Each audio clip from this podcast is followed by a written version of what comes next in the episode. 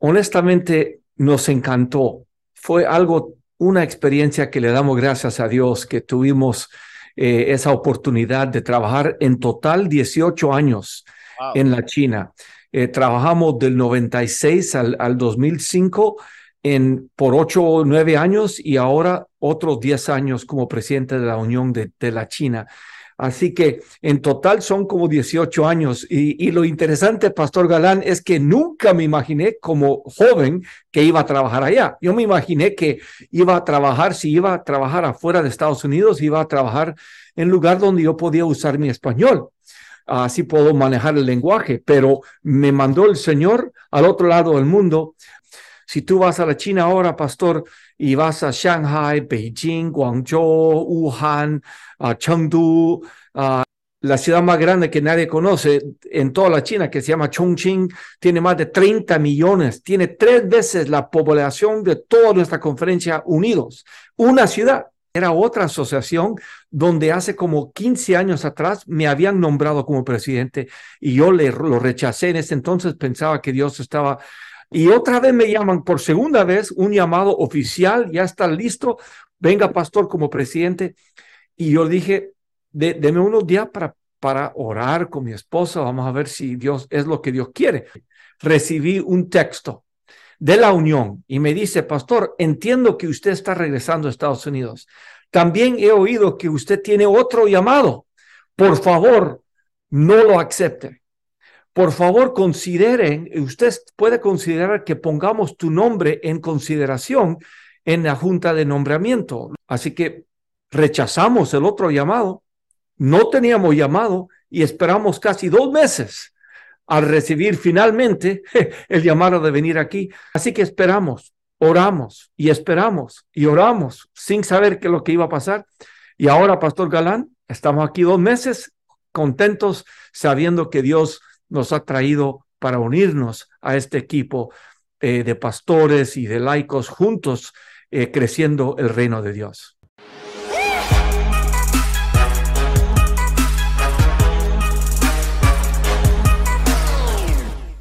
Bendiciones familia de la radio Oasis de Esperanza. Gracias cada día por conectarse con nosotros y escuchar la programación. Quiero recordarles que Radio Así de Esperanza está disponible las 24 horas del día, los 7 días de la semana, para que usted pueda disfrutar de alabanzas, de mensajes, testimonios y de la poderosa palabra de Dios. Así que gracias por compartir el enlace, gracias por orar por este ministerio radiar. Eh, creemos que el Espíritu Santo está trabajando en este territorio para su honra y su gloria. Y familia, quiero decirle que hoy me honra con su presencia.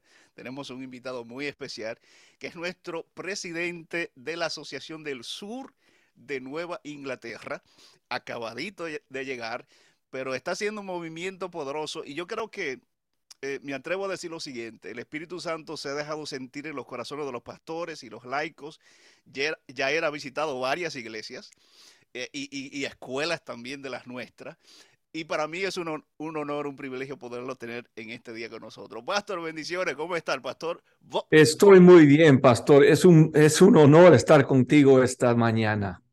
Gracias, gracias, Pastor, por aceptar la invitación y estar conmigo unos minutos y poder eh, eh, eh, compartir y, con nuestra audiencia. Quiero brevemente, para las personas que nos están escuchando, el pastor fue a convertir en un doctorado en evangelismo y crecimiento de iglesia.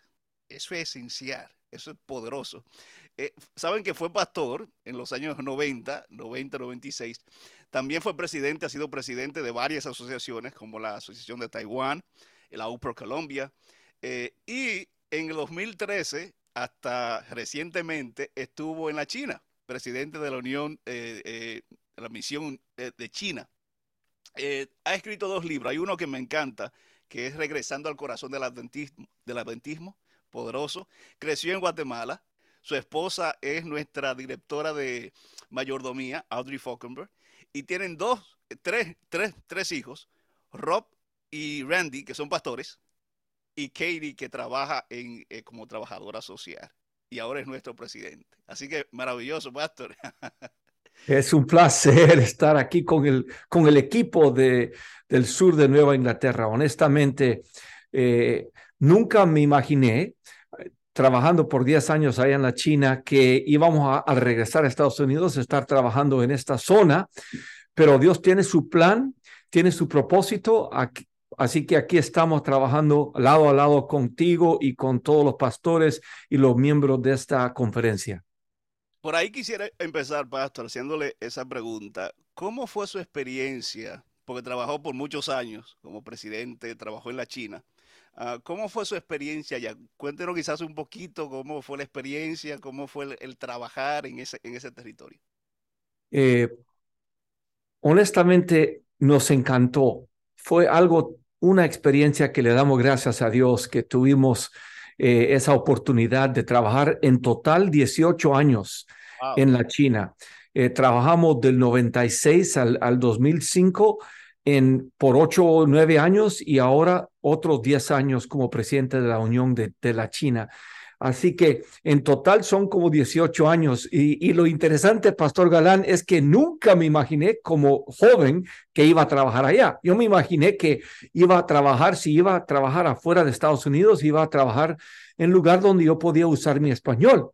Así puedo manejar el lenguaje, pero me mandó el Señor al otro lado del mundo a aprender otro idioma que no tiene nada que ver con el español o el inglés, no están relacionados ni un poquito. Y ahí pasamos 18 años lindos. Los miembros de la iglesia, nuestros hermanos y hermanas en Cristo, tremenda gente con una pasión para la misión. Eh, vivimos, por ejemplo, eh, un, año y medio, casi dos años en, en la China. Después de eso, porque tuvimos que salir, el gobierno nos sacó de la, del, del país y nos fuimos a Taiwán. Ahí aprendí el chino, trabajé para Misión Global y los taiwaneses, buenísima gente, nos encantó vivir ahí. Y luego nos mandaron a la Unión de la China para trabajar como en el departamento de Misión Global. Y ahí comenzamos a entrenar y a mandar obreros a comenzar nuevas iglesias. Y antes de salir de esa posición, habíamos eh, mandado más de 100 parejas a, comenzar iglesias nuevas. Y fue, la gente son tan amables y lo, lo, lo interesante, pastor, es que cuando llegó el comunismo a, a la China en el 1948, eh, al llegar como a los 51, a los 52, eh, cerraron todos nuestras iglesias. Todas las iglesias fueron cerradas. Teníamos 13 hospitales. el gobierno lo tomó, no nos dio un centavo. Eh, tomó todas las propiedades, todas las escuelas, todos los seminarios, todas las ah, hospitales y todas las iglesias. Imagínese, pastor, si este sábado los oyentes van a la iglesia y ya está cerrado la puerta, no tienen ningún lugar para, para venir a, unirse, a tener eh, el culto divino, o escuela sabática, y eso fue lo que pasó. Y en ese entonces teníamos como 20 y 21 mil miembros en China en el 1948, 50, en, ese, en esa época. Pero después de que se comenzó a abrir, la China en los 1980 y pico, 85, 87, a los 90, comenzamos a tomar cuenta de cuántos miembros tenía la iglesia adventista y creció de los 20 mil miembros a los 200 mil miembros. Y todo eso, pastor, por unas tragedias, una persecución, con muchos de nuestros pastores pasando más de 10 años en la cárcel. Y por todo eso la iglesia explotó, creció rápidamente. Y eso fue porque el Espíritu Santo no termina su trabajo, sigue y no importa la política, no importa eh, lo que está pasando alrededor de la iglesia, Él todavía está eh, tocando corazones y creciendo su iglesia. Gloria a Dios tenemos ese concepto cuando miramos la, obra pastor allá en Asia y decimos es bien difícil, ¿verdad? Eh, sí.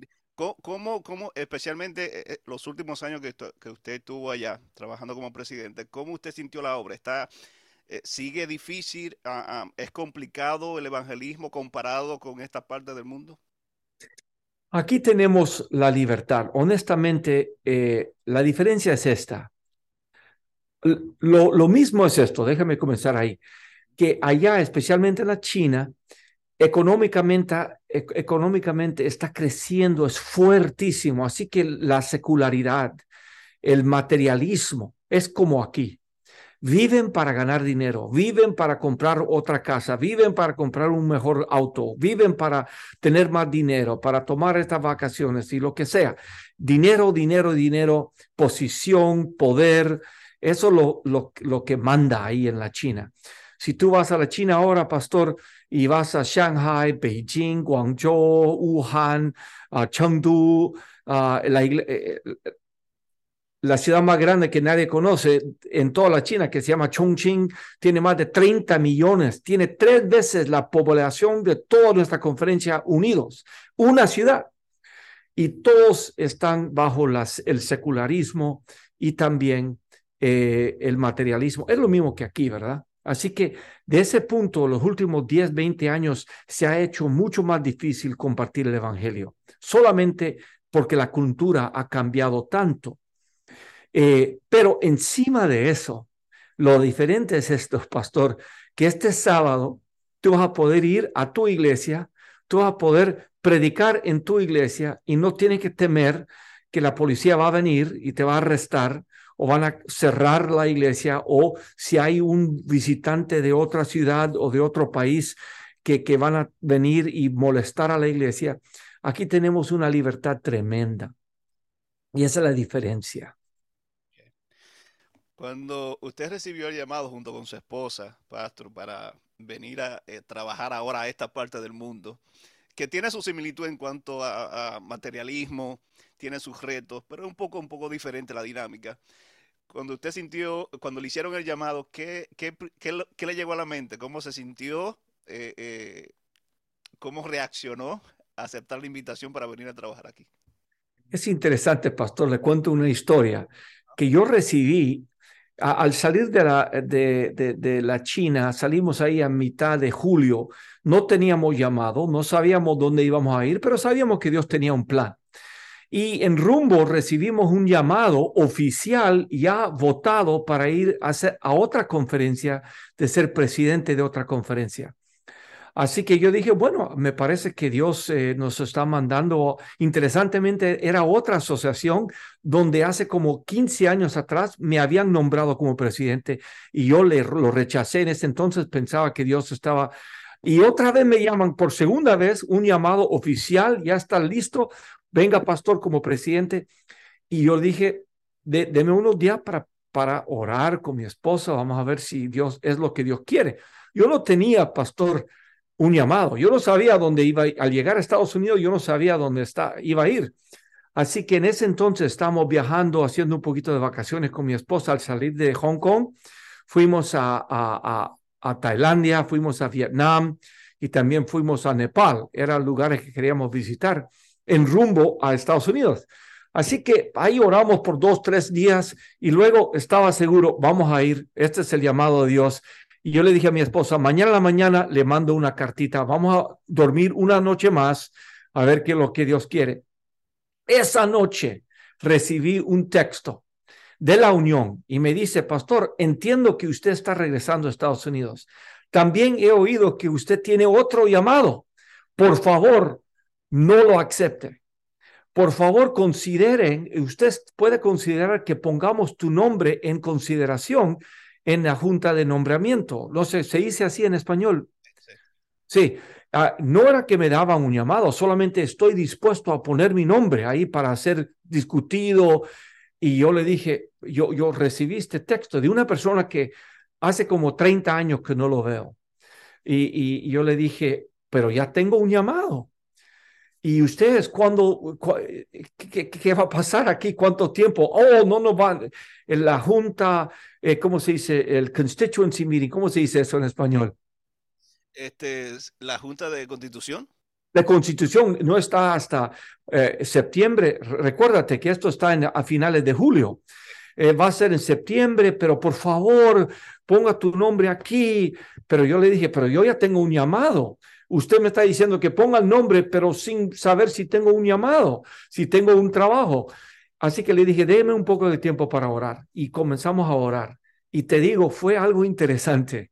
A, mi esposa y yo tuvimos una, un, ¿cómo se dice? Una clara impresión del Señor que deberíamos poner nuestro nombre y deberíamos confiar que Dios nos va a guiar. Dios no nos dijo que íbamos a recibir el llamado. Él solamente nos dijo, espera, pon tu nombre y el futuro está en mi mano.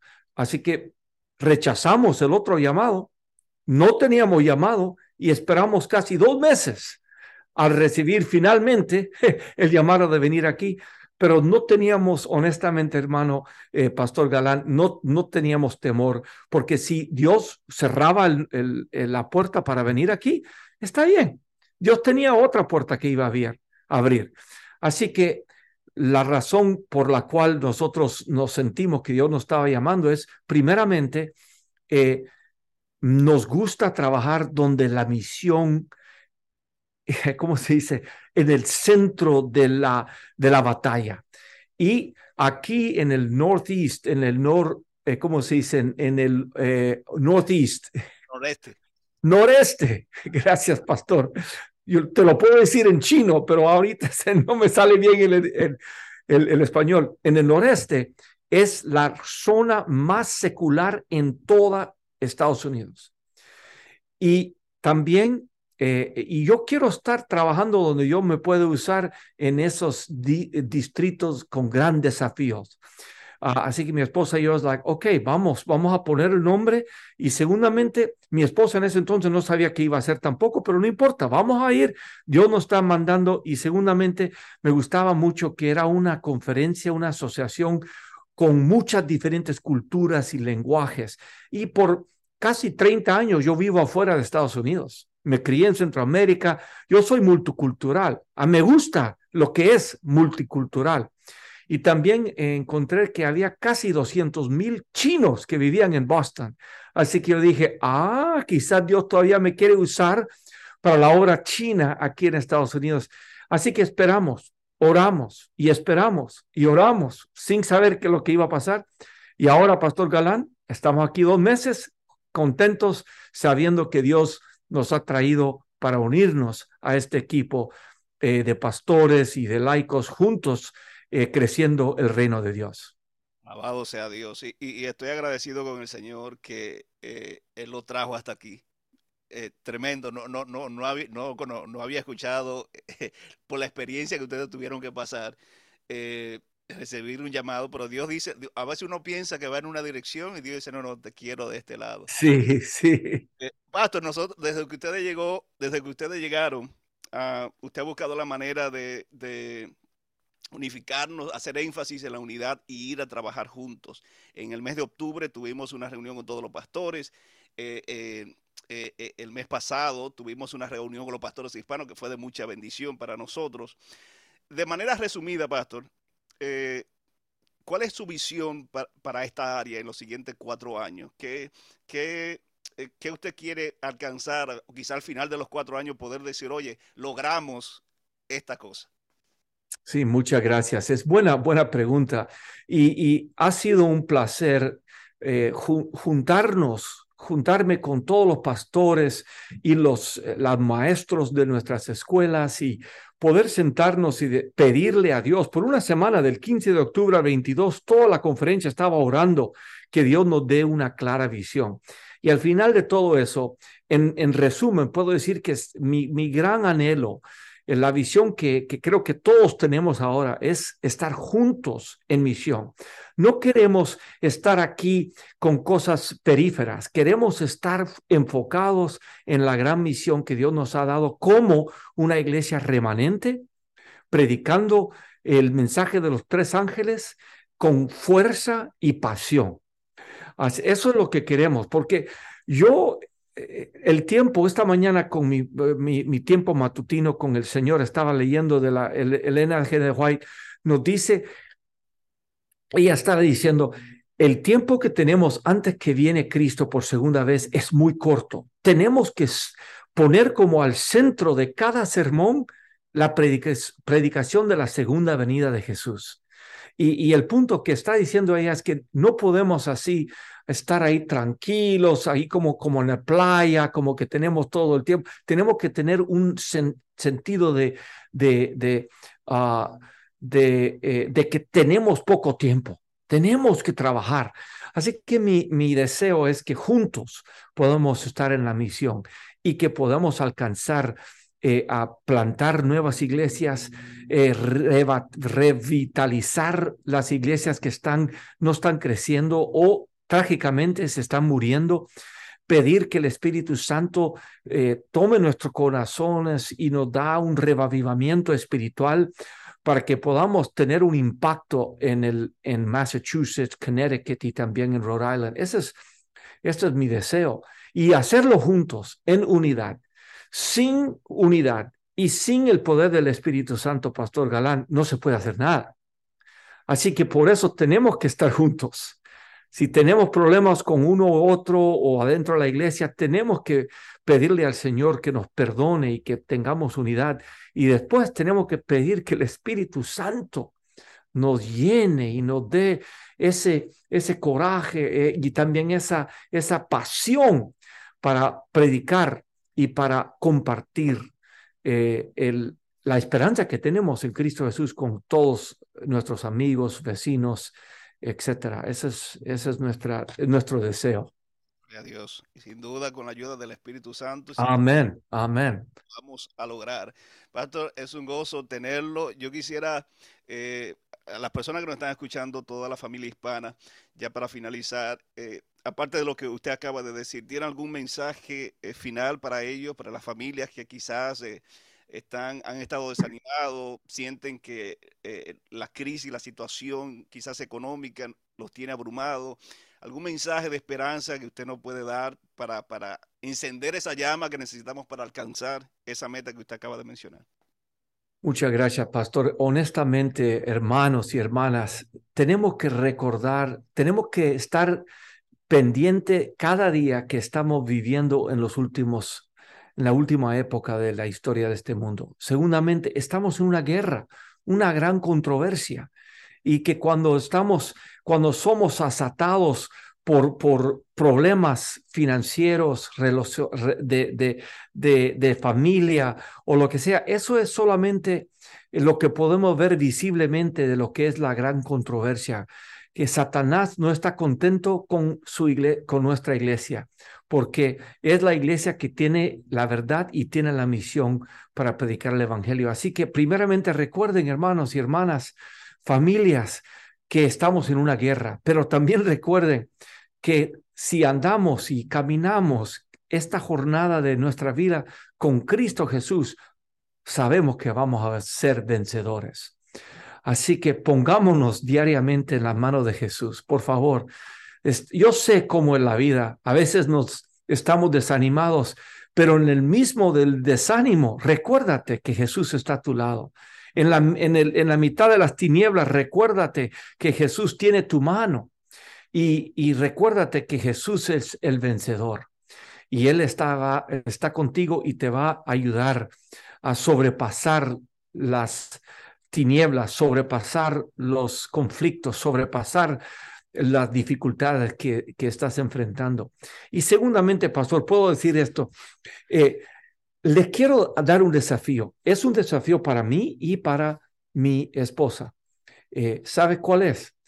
Si nosotros, óiganme por favor, hermanos, si nosotros cada uno, bueno, hagámoslo así, 50% de todos los oyentes y de toda la iglesia, si ellos, cada uno de nosotros, en el año 2023, enfocamos nuestras energías espirituales y de evangelismo en solamente una persona, orando por ellos, pidiéndole al Espíritu Santo que nos escoja esa persona y que nosotros enfoquemos nuestro tiempo, nuestra hospitalidad, nuestros, nuestro amor, lo derramamos sobre una persona en un año y poco a poco lo traemos a los pies de Dios y tenemos estudio bíblico con ellos y todo una persona, si cada uno de nosotros trae solamente una persona para Jesús en el año 2023, vamos a tener una explosión